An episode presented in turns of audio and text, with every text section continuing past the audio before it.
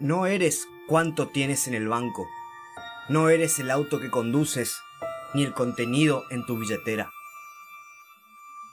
Esta película sin dudas es un mensaje filosófico, una alegoría y una realidad.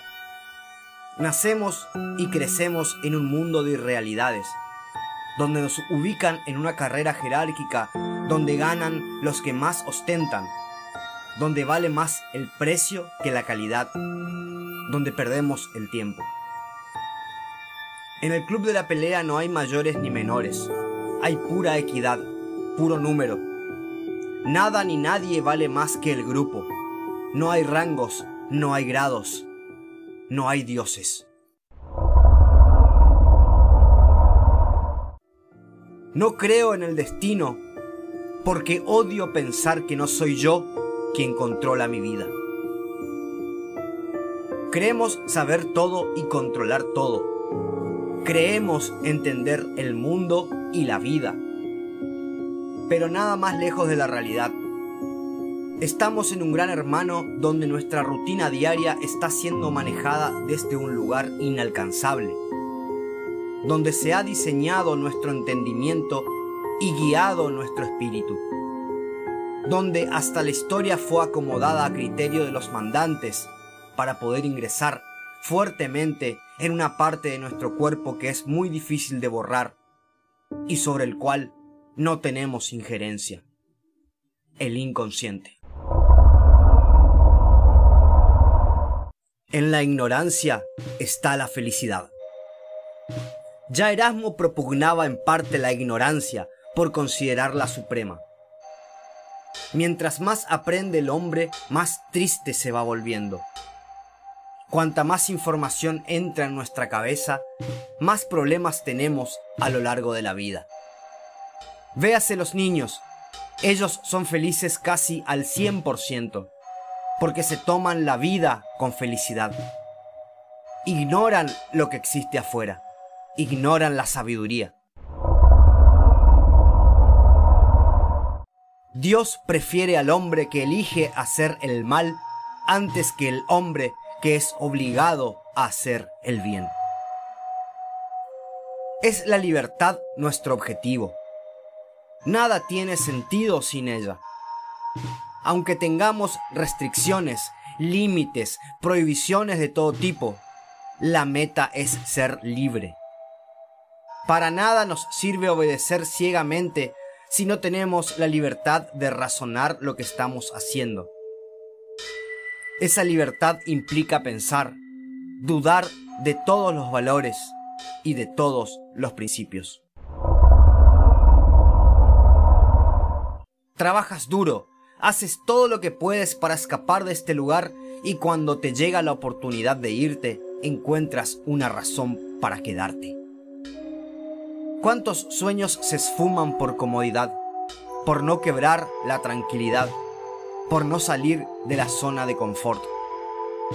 El miedo nos atrapa y nos encarrila la vida a su antojo. El terror a perderlo todo vence nuestras mayores habilidades y virtudes. Sin lo amargo, lo dulce no es tan dulce. ¿Cómo sería la vida si tuviéramos todo lo que queremos?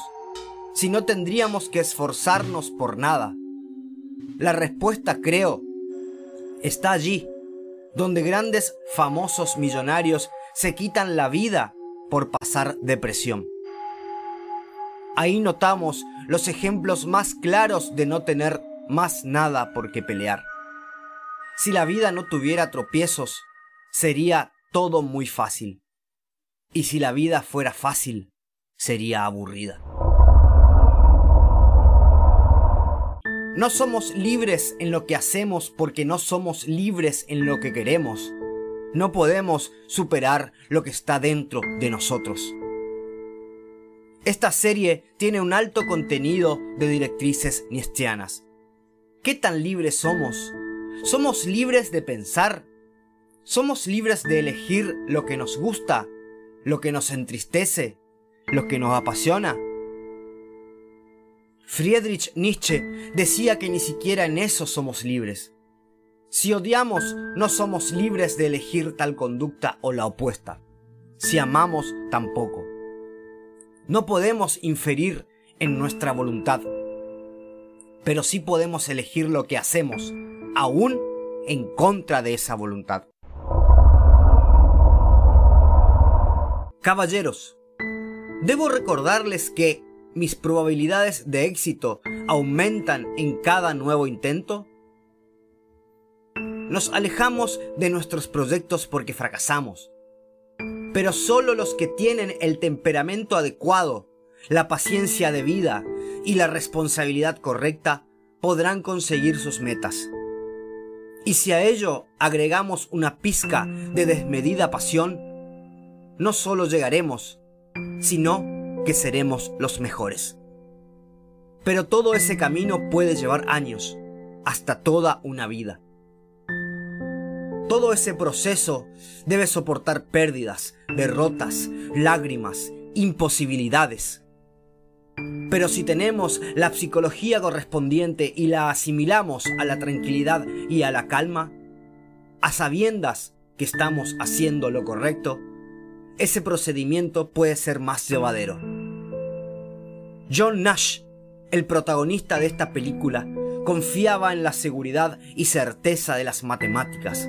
Por ende, sabía que lógicamente estaba haciendo lo correcto. Errar hasta invocar.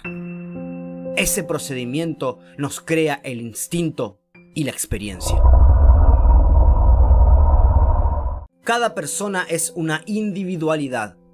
Va por el mundo con sus propios problemas existenciales y ve a los demás como si formasen parte de una obra teatral en donde el papel principal es el propio. Los demás son comparsas que se mueven, existen, pero son una especie de decorado.